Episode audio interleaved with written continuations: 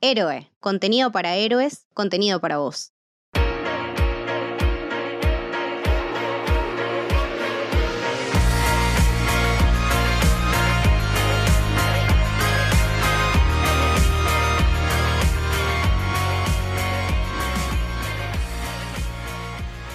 Bienvenidos, bienvenidas al Camino del Héroe. Mi nombre es Luciano Torres Toranzo. Estoy acá con la genia de Leti. Hola Lucho, ¿cómo va? Todo bien, amiga. Decinos, ¿de qué vamos a hablar hoy? Hoy vamos a hablar de Belfast. Exactamente, la nueva película de Kenneth Branagh y una más de este mini camino que, que estamos haciendo para cubrir todas las películas nominadas al Oscar. En este caso tiene siete estatuillas, después vamos a hablar un poquito más de esto. Y como siempre decimos en estos episodios que nos faltaban de las películas por cubrir, no es el motivo principal por el cual lo estamos haciendo, es uno de ellos, sino porque realmente nos gustó esta película, ¿no es así, Leti? Sí, la verdad es que mm, a mí todo lo que tenga que ver con la historia de Irlanda, del IRA, del separatismo de los, del Reino Unido, religioso, me llama mucho la atención, es un tema que me apasiona realmente. Todo lo que tenga que ver con eh, la gente de allá por el norte eh, que habla en inglés tan lindo me, me llama mucho la atención tenía muchas ganas de verla por eso, más allá de que había leído o escuchado comentarios de que era media aburrida o de que era media lenta. No me pareció nada de eso, eh, porque además es, dentro de todo es una película corta, porque dura mm, una hora... Una hora y media. 40 casi, un poquito más de una hora y media, los títulos un poquito más, eh, así que tampoco se me hizo larga y no me esperaba algo técnicamente tan, tan perfecto. técnicamente me voló la cabeza, las actuaciones me gustaron mucho. Eh, ya vamos a ahondar un poco más en esto, pero realmente una gran película, una gran película de todo lo que vi hasta el momento de las nominadas, de lo que más me ha gustado, salvando, bueno, el tanque que es Duna, que es como mi tope. Y, estoy, la verdad, que muy contenta de que grabemos esto porque tengo muchas cosas para decir y espero que vos también. Sí, la, había empezado a ver eh, por X cosas, no, no, pude completarla en su momento. La, lo hice ahora para grabar este episodio y la verdad que, por un lado, todo lo que había visto no es que se me había olvidado, sino que cuando lo vi de nuevo me gustó mucho más. El inicio de la película me parece que, es muy lindo, sinceramente. Eh, tiene un ritmo particular. Entiendo que a la gente diga que, le parece lenta. Para mí todo el tiempo están pasando cosas en la película. Y después coincido con, la parte técnica, me, parece asombroso. Y no entiendo cómo no está nominado, por ejemplo, a la película a mejor fotografía. Eso después, si querés, lo debatimos un poco, pero me parece, sinceramente, eh, insólito que no esté la, la fotografía premiada en esta película. Entre otras cosas, porque si querés podemos charlar un poco de algunas curiosidades antes de ya analizar de lleno, porque creo que sirven también de contexto eh, de lo que vamos a hablar.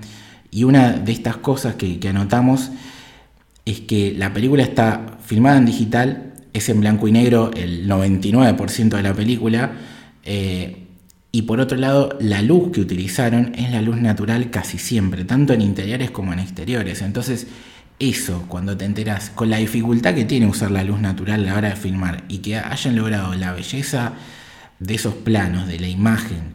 Eh, de, la, de, los, eh, de, las contraluces, del juego de la luz y la sombra.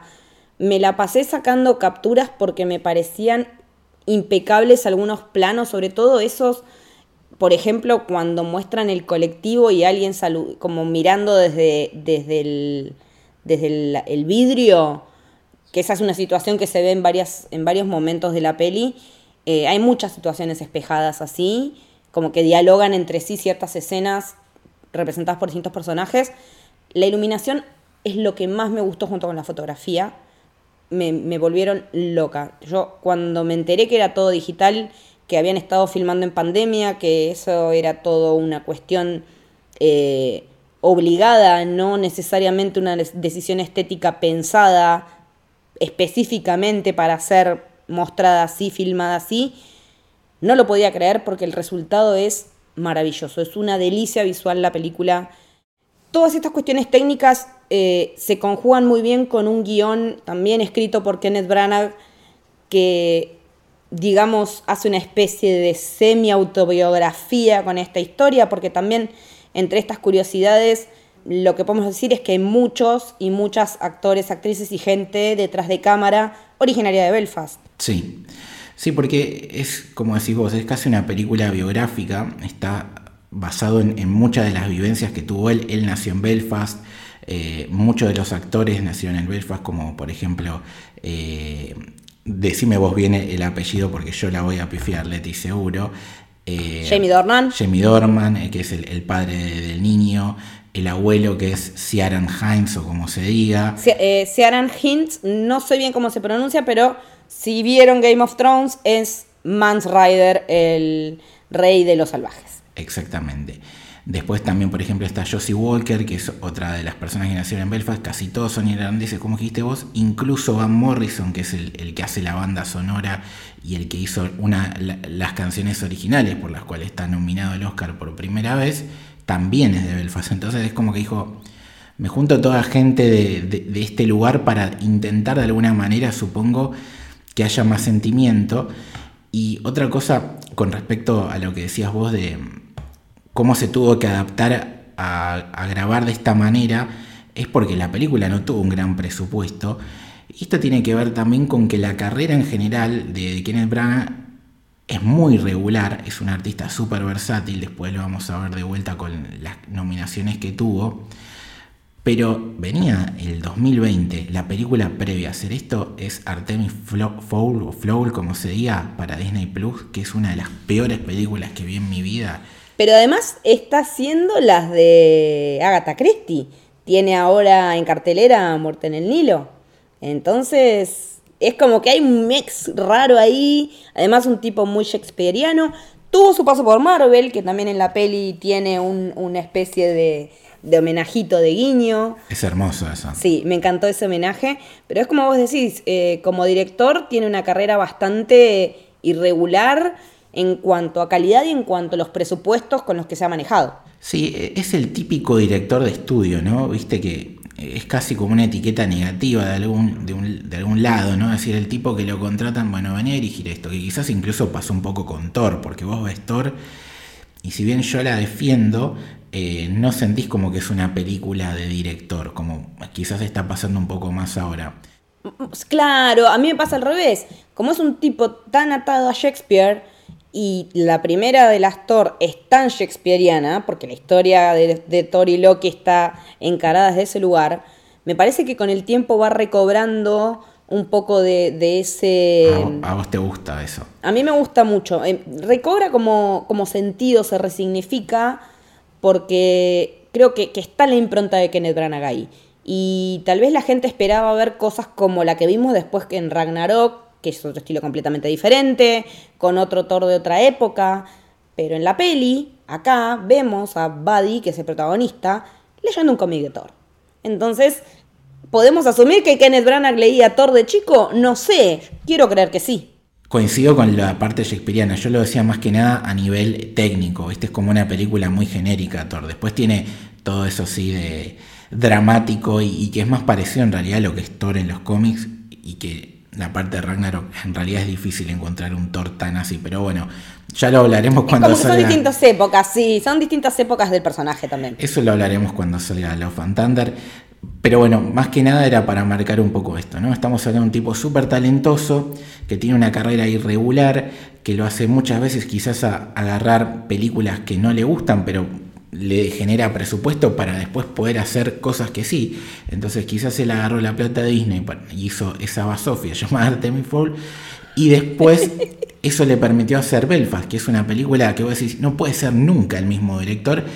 Y sí, chicos, es, es decir, esta película súper técnica con planos espectaculares donde eh, con actuaciones hermosas, muy buena dirección de actores. Con una enorme dirección de actores, con esto de la iluminación que decimos natural y que hay que insistir, porque la película no es que en un momento la cámara está puesta en un plano y, listo. Muchas veces gira, hay unos planos secuencia y siempre mantiene la, iluminación natural. Entonces eso lo hace todavía más difícil y bueno, lo queríamos eh, destacar un poco. Porque aparte también la película nos está mostrando cómo ve Buddy, el protagonista, este niñito, este actor debutante que se llama Jude Hill.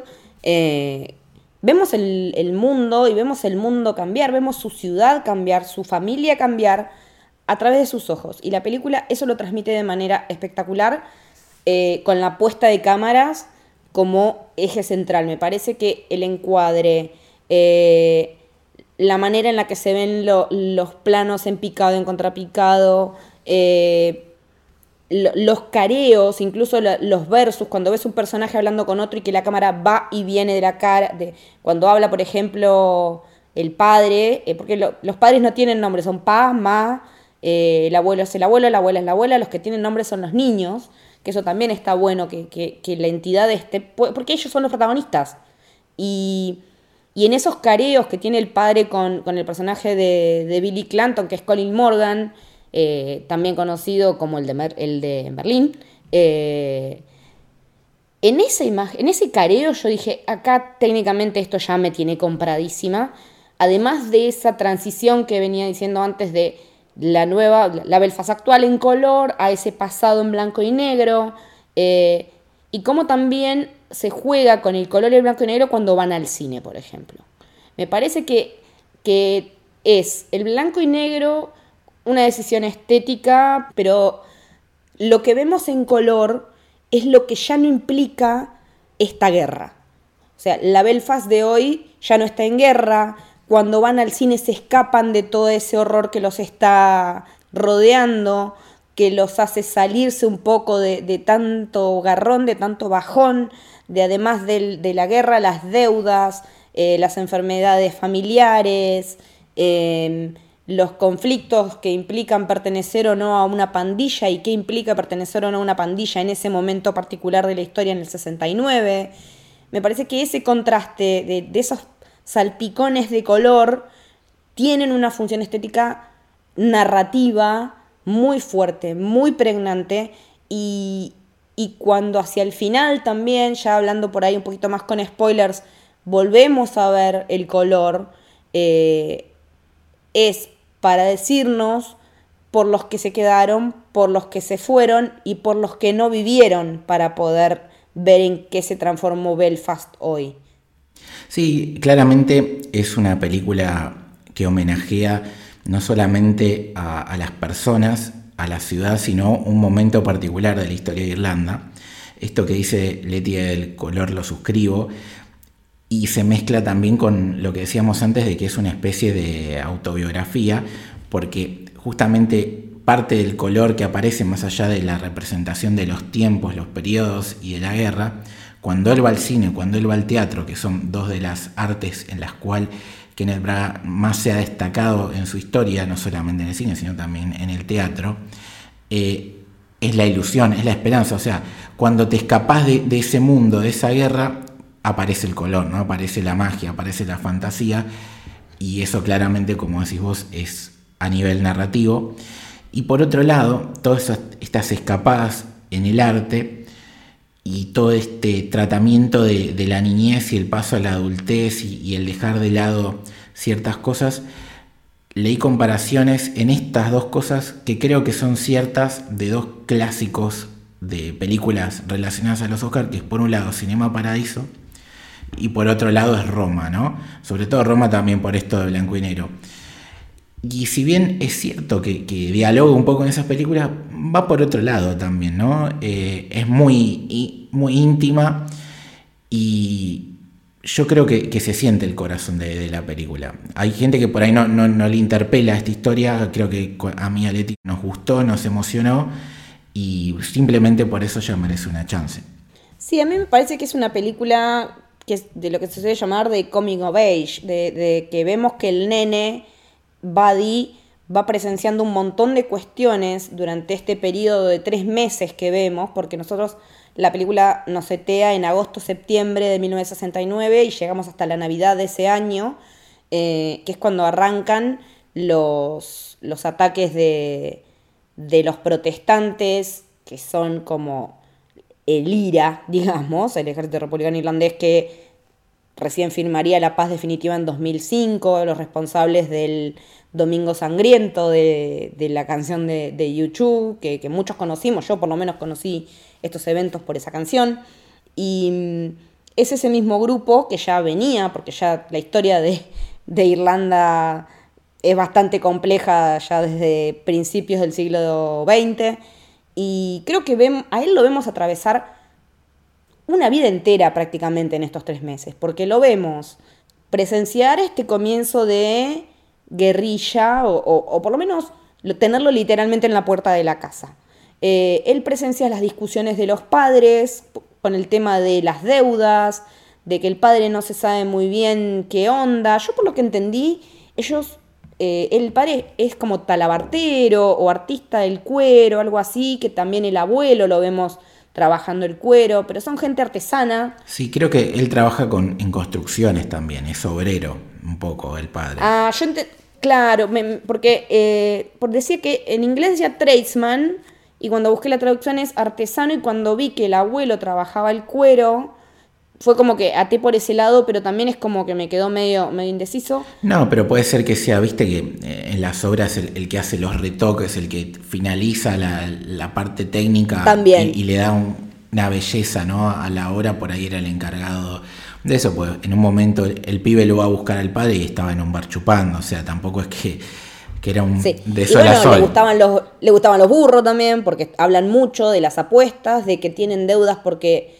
deben impuestos porque él se ha patinado la guita en, los burros, digamos, y también eh, él presencia esas discusiones, ya sea personalmente o por teléfono, de la madre y el padre hablando de dinero, vemos a la madre recibiendo eh, la cuota y, llorando porque no la puede pagar, eh, también él está en esa situación de tener que que hablar con los padres, de primero escuchar una conversación de que si no te gustaría, le gustaría vivir acá, están hablando de irse por ahí a Australia, por ahí a Londres, em, siempre muy presente él en las decisiones que se toman en la familia, lo vemos con una relación hermosa con su abuelo, que también le enseña algunas chantuneadas, de, como para en el examen de matemáticas, que hace el número medio raro para que te suba la nota. Claro, para que la eh, maestra, si no es uno, es el otro. O sea, si no la pegaste, por ahí la pegaste con el otro y ganaste una chance más de aprobar.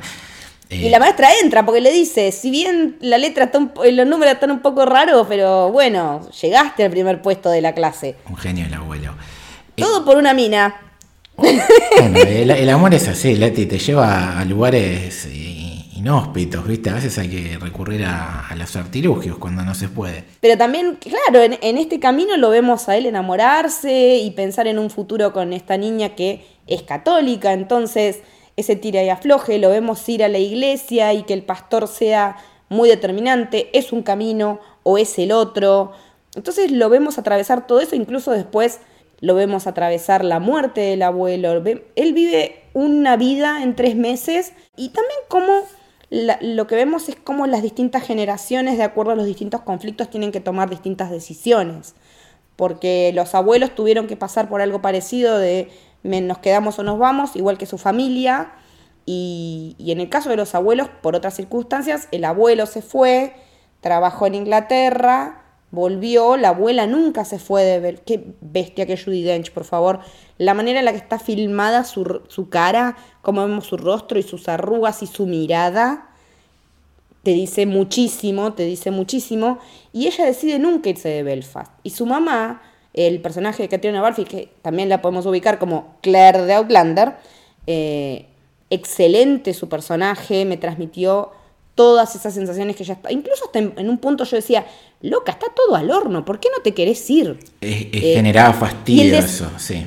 Y el desarraigo es jodido también. Entonces, como que primero digo, es lo que necesitan para vivir, le están ofreciendo una casa, un laburo estable, poder pagar las deudas, pero también entendés el desarraigo, que finalmente la cosa se pone tan pero tan áspera que se tienen que ir y ellos se van y la abuela decide quedarse. Eso está bueno porque decide quedarse, pero también entiende y acepta y hasta le parece que es lo mejor que puede pasar. Es lo correcto. Que, su familia se vaya, pues la situación estaba tensa. A mí la película me parece que es, por un lado, muy actual, porque, eh, o sea, ahora está de moda, no es la palabra, pero bueno, está en el, es parte de la coyuntura del planeta eh, la guerra entre Rusia y Ucrania, ¿no? Y, es muy normal en cualquier momento de guerra, como pasa en la película con Irlanda, las familias que se quieren alejar, y bueno, ha sido noticia acá que están viniendo inmigrantes de Ucrania y demás. Por otro lado, la guerra no es algo de ahora, ¿no? Es algo histórico, porque ahora se habla mucho de lo que pasa en Europa, pero guerras en el Medio Oriente hubo desde los 90 hasta acá sin cesar, en África constantemente, no suelen ser tan noticiables como lo que pasa en Europa o algún otro país del primer mundo, pero es lo normal. o si no está metido Estados Unidos. Sí, e, e, es, lamentablemente es lo normal, es la moneda corriente, después vemos que tanto es el, el foco de atención que sería, y por ende la película por un lado es súper actual y a la vez es algo muy tradicional, ¿por qué? Porque toca estos temas de, bueno, se pudre todo, me tengo que ir, y a su vez toca los temas de no tengo plata y no sé qué hacer, eh, el sentimiento de familia, el sentimiento de comunidad, eh, mis papás se ponen viejos, no tengo que repetir los errores del pasado, tengo que permitirle a mi hijo que, vaya por otro lado, por más que a mí me afecte, eh, los problemas internos de la familia, el cómo a través todo el tiempo de la mirada del chico, pues él está en todas las escenas, aun cuando no habla lo vemos que está y es la forma del director de decirnos todo lo que vos estás viendo es la memoria o los ojos de Buddy. Y está bueno también lo que, lo que vos pusiste en las notas, que, que Buddy además de ser su nombre, eh, puede ser un apodo, porque es como es decir, cuando hablas en inglés con alguien y le decís Barry, es como tu amigo. Amigo. Claro, es algo genérico. Claro, puedes empatizar con él desde ese lugar también. O sea, es, es un guiño al espectador también de esa manera de involucrarte en la historia, ¿no? Además de estar siempre a través de sus ojos, de decir, bueno, este pibe podría ser cualquiera en una situación similar, porque como vos decís, no son situaciones ajenas a la cotidianeidad de, de la vida de cualquier familia. Eh, y encima marcado por esta, por esta guerra, ¿no? Por este, estas guerrillas, tener que tener una barricada en el barrio, por favor, que, que rajen a todos los católicos, eh, y como todo solamente escala, ¿no? Nunca va para abajo, todo va en escalada, desde ese primer auto que, que vuela por los aires, que además, siendo que es una película de bajo presupuesto, esa explosión es mucho más realista que las que vemos en cualquier otra película. Un auto cuando revienta, revienta así. No, no revienta, pedazos por todos lados. Eh, un auto cuando estalla posta, estalla como estalla en la peli. Es una bomba, digamos. No, es, que, no, es que va a explotar en pedazos el auto. Genera una explosión que, que repercute a niveles de, sonido que, te lastiman, de, de, fuego y demás, digamos. Es más físico que espectacular, por decirlo de alguna manera. Claro, es mucho más realista. Y después ya hacia el final, cuando ya se está todo recontra mil pudriendo, que en la tele van contando que se va pudriendo, porque la tele también tiene un, lugar muy preponderante. Es el narrador de la película de ciertas cosas. Exactamente, porque muchas de las situaciones que se ven en la, en la tele, película de John Wayne, después tenemos una especie de careo medio western, eh, publicidades que hacen que, no sé, la publicidad del, del detergente que cuando Finalmente ocurren los saqueos y le dicen, bueno, vamos, llévate lo que quieras, qué sé yo. Él se lleva el detergente porque es biológico, porque lo vio en la tele. Eh, mucha influencia ya a través de la tele, como le dicen ellos, de todo lo que es eh, Estados Unidos. O sea, cuando te pones a ver, hay un montón de referencias. Eh, desde cuando se ponen a bailar los papás, que también ves esa relación hermosa, esa hermosa relación que tienen ellos. O sea, ellos tienen una relación de pareja también muy realista. Que él le dice a ella, ah, Ginger Rogers, ah, pero vos sos Fred Astaire. Que Billy, el, otro, el, cabecilla protestante que era amigo de él de la infancia, le dice llanero solitario. Eh, otro le dice Steve McQueen por lo fachero. Eh, bueno, lo que decíamos de Thor. En un momento están mirando Star Trek. Para Navidad le regalan la pistolita, el teaser, el, taser de Star Trek. Eh, está la peli de Rachel Welch. Eh, hay un montón, montón de referencias. Es que para mí eso de estar tan empapados de la cultura más norteamericana y no tanto la, europea, eh, lo como no hace la película, de alguna manera te está diciendo que ellos conocían que había un mundo diferente al que estaban viviendo y que quizás, sobre todo a través del padre, porque creo que es él el que más promueve este tipo de consumo eh, cultural, es el que todo el tiempo marca de, che, nos tenemos que ir de acá, pues la verdad, o sea, yo me encanta Belfast, pero se está pudiendo todo y están matando nenes igual que mis dos hijos a la vuelta de la esquina. Entonces yo me tengo que ir y él es consciente un poco de eso, creo que a través de, la cultura y creo que es un poco lo, lo que quiso decir él, ¿no? O sea, la cultura muchas veces es una foto de se puede vivir de otra manera, o sea, luchemos por eso o, o busquemos esa opción, no nos quedemos encerrados en la pesadilla que nos está atravesando. Porque aparte, él trabaja en Londres y conoce otra realidad y vuelve los fines de semana o cuando puede a ver a la familia, entonces sabe que puede haber una calidad de vida mejor que la que están teniendo ahí. Entonces, está hablando desde el conocimiento, no desde la pura especulación de lo que se puede ver en la tele. Porque los personajes que están situados en Belfast, eh, por ahí tienen ese tamiz de la televisión como otro mundo. El padre realmente vive en otra realidad cuando está trabajando. Claro. Hay dos cosas que quería destacar y creo que vamos a estar de la, de la mano en este sentido.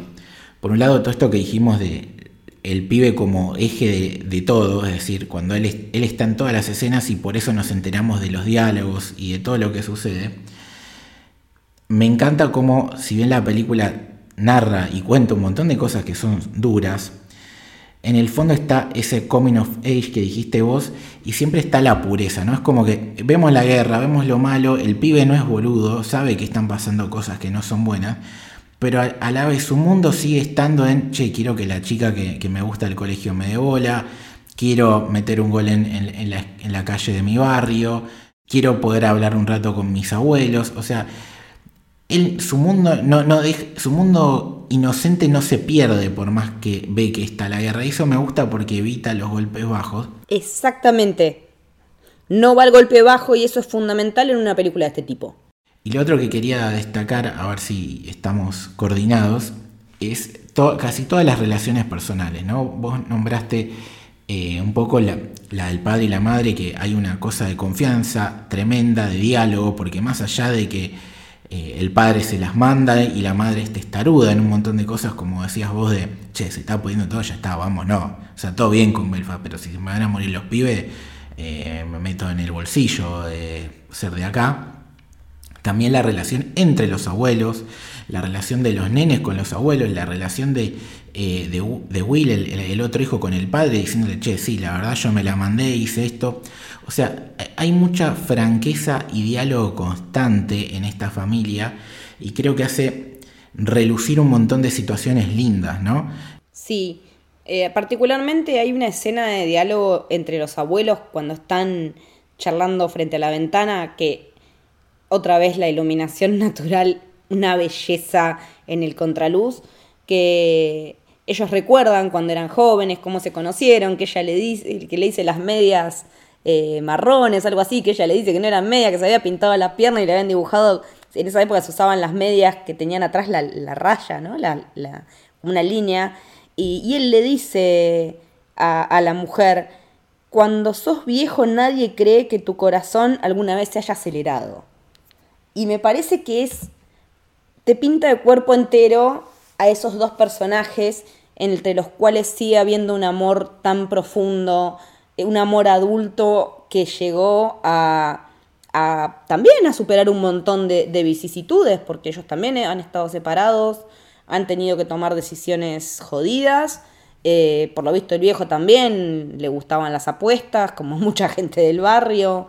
Eh, barrio laburante, o sea, vos ves que mucha gente es laburante, vos ves que en el bar también. Y, y me parece que ese tipo de relaciones son como muy sanas y, que el diálogo sea constante, que todo se dialogue, ya sea a los gritos, ya sea por teléfono o en persona, el diálogo como una constante, como que las cosas hay que hablarlas, como que no hay que meterlas abajo de la alfombra. Ese es uno de los grandes mensajes que tiene la peli porque tiene mucho diálogo, mucho diálogo. Por momentos yo me, perdía y tenía que, volver un poquito para atrás y volver a ver algunas cosas porque realmente me interesaba qué era lo que estaba diciendo. Y también el diálogo entre rivales, entre eh, más que rivales entre enemigos ya en este punto, ¿no?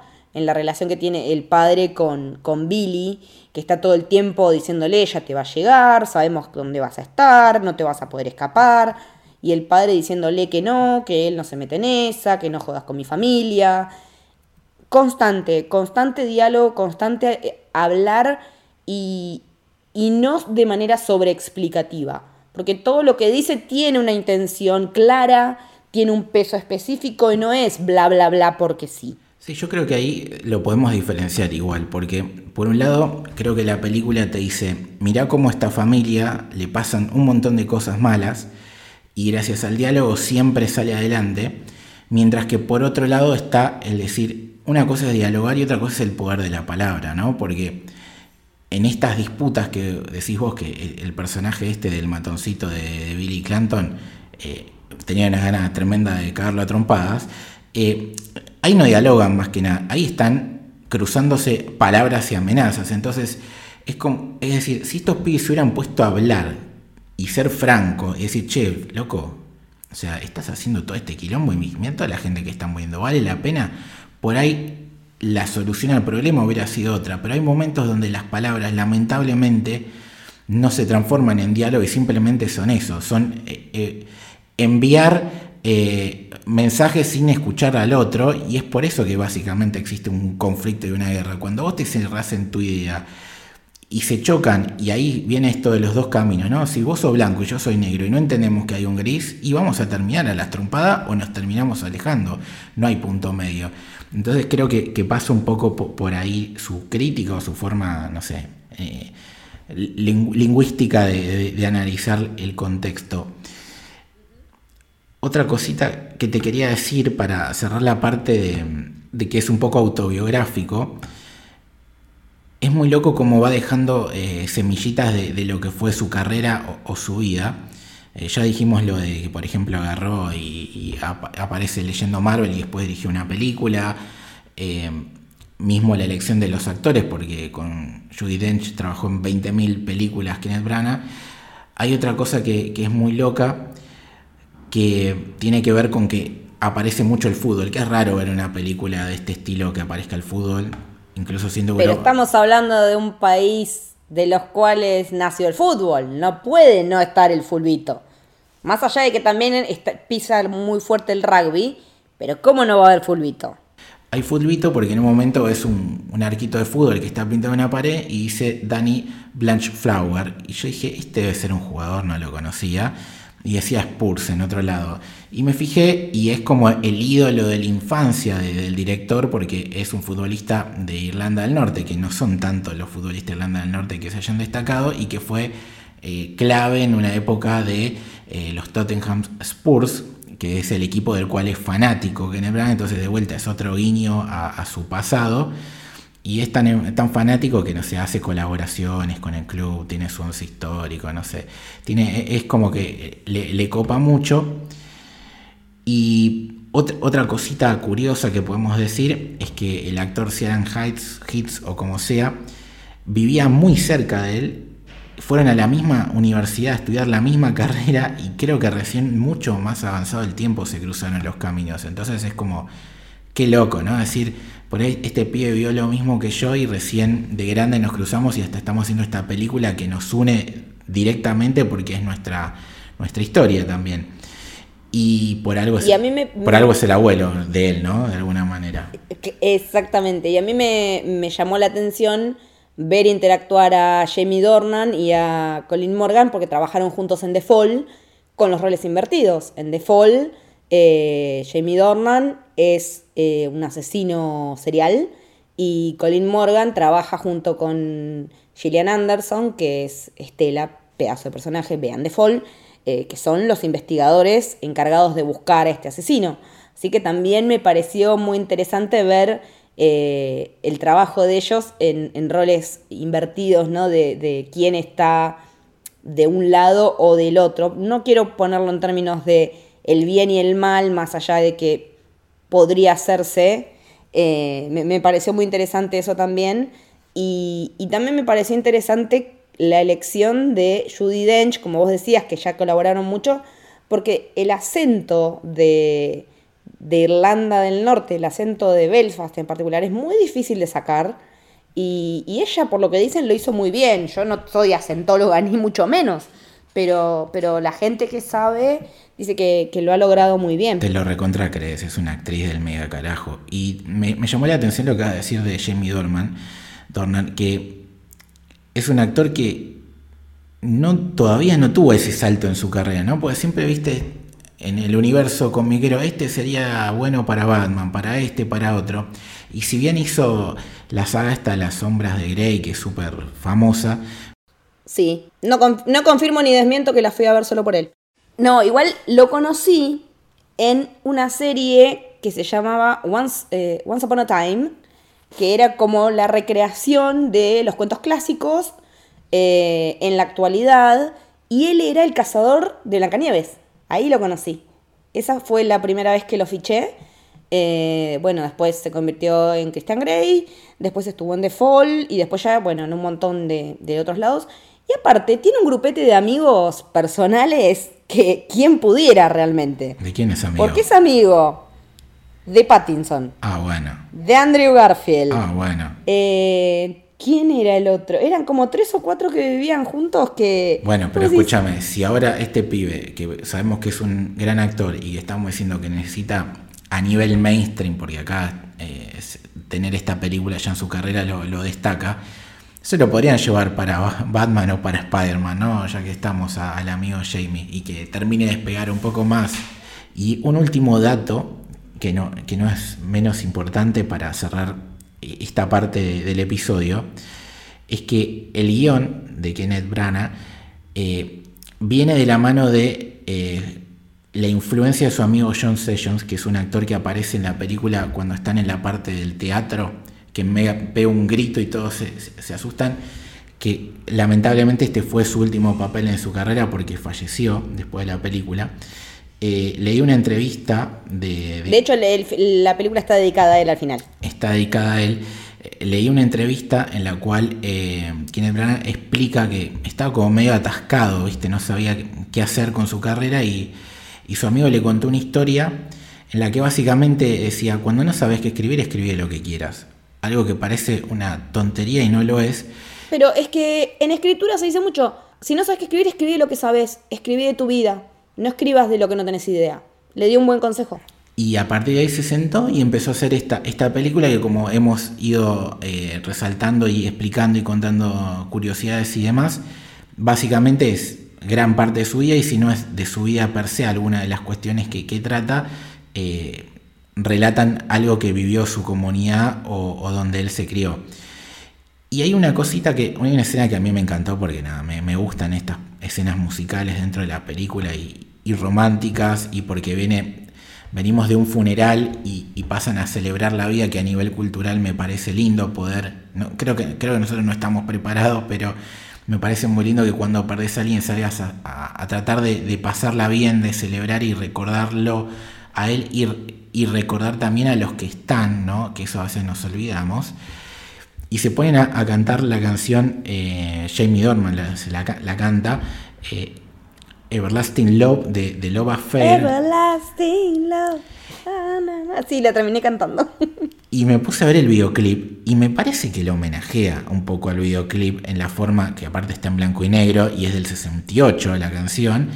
Eh, o sea, hay planos que son muy parecidos, la ambientación del lugar también y eso creo que no debe haber sido solamente un guiño a esa canción, sino que me imagino que realmente debe haber pasado algo en su vida con esa canción y por eso quiso ponerla en la película en ese momento y filmarlo de esa manera. Así que no lo tengo eh, confirmado el dato, pero es tan obvio todo esto que digo, de alguna manera la- lo marcó esa canción y por eso fue tan importante para la película. Sí. No hablamos de las nominaciones todavía. A eso quería ir. Eh, hablemos un poco de las nominaciones. Son siete. Bastantes. ¿Te parece un número interesante? Sí, sí, sí. Es. Tengamos en cuenta que las que han sido las mayor, las que tienen las mayores nominaciones de la historia, como pueden ser, creo que Titanic o El Señor de los Anillos, si no recuerdo mal, tienen 14. Así que que tenga siete una película de esto, o sea, estamos hablando de dos tancazos, dos pedazos de tanques, y estamos hablando de una película de un presupuesto bajo, filmada en las condiciones que se filmó, y siete nominaciones es un montón, pero más que nada porque las actuaciones son todas de puta madre. Sí, y es una película que aparte es medio una película extranjera, ¿no? O sea, es en realidad es de Claro. es una coproducción, me parece, entre Estados Unidos y el, Claro, y el ya si Reino son Unido. producciones, tengo entendido que entran como, como locales, si se quiere, y no extranjeras. Eh, pero también con esto de que se abrió la. Hace unos años, bueno, Parasite, eh, esto de poder incluir películas extranjeras como mejor película. Creo que con Roma pasó lo mismo, si no recuerdo mal. Sí, mismo tenemos a, a, Drive, a Drive My Car este año. Pero digo, Drive My Car está aparte en mejor película extranjera. Y si bien esta no lo es, porque como bien explicaste vos, las coproducciones por ahí no las toman, en esencia lo es. Y que una película, si tenga siete nominaciones, es un montón. Es decir, una película casi extranjera, bajo la mirada de Hollywood, que es una historia de algo que pasa en Europa, es, es un número más que interesante.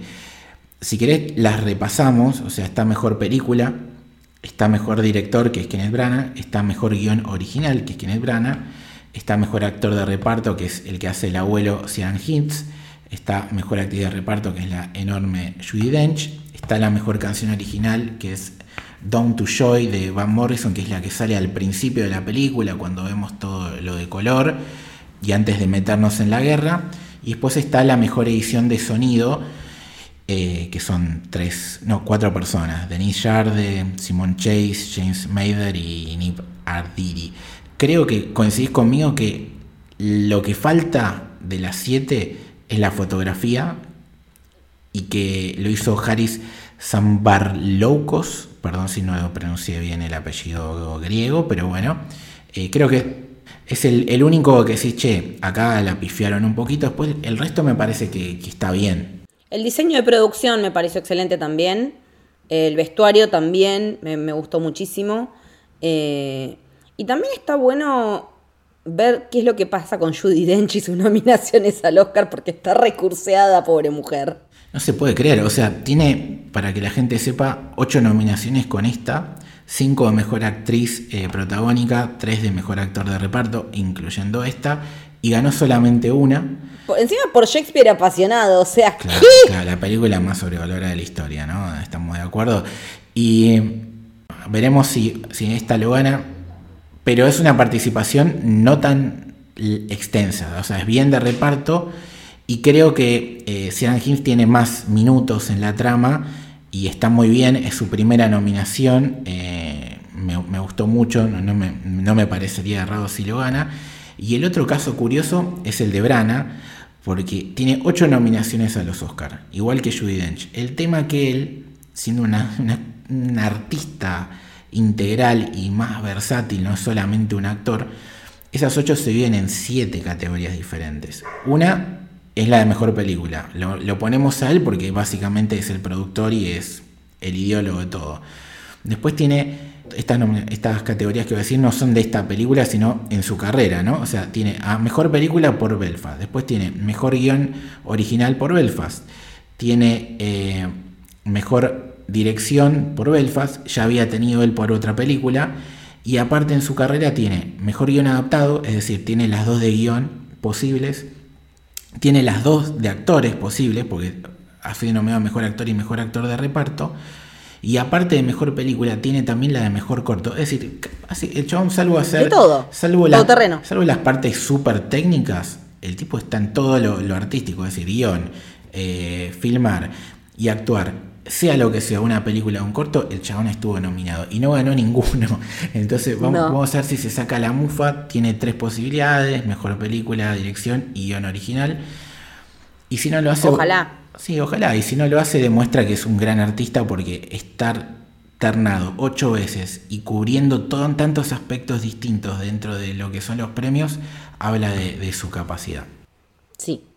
Bueno, Leti, eh, ¿dónde te puede leer, escuchar la gente, seguir y, y ver tu amor por Belfast y otras tantas cosas? Últimamente mi amor es casi exclusivamente para Attack on Titan, Shingeki no Kyojin, así que estoy prácticamente una cuenta fan en Leticia-Haller, tanto en Twitter como en Instagram. ¿A vos, Lucho, dónde te leemos? A mí me pueden leer en L Torres Toranzo, Torres con S, Toranzo con Z. ¿Y a Héroe Leti? A Héroe la pueden seguir también en Twitter y en Instagram como arroba soshéroe. Ahora estamos con el pro de los Oscar, así que si quieren sumarse, dejar sus eh, nominadas, ya sea pensadas con la mente o con el corazón, eh, en nuestras redes se encuentran las plantillas, nos arroban y nos cuentan cuáles son las que quieren o creen que van a ganar.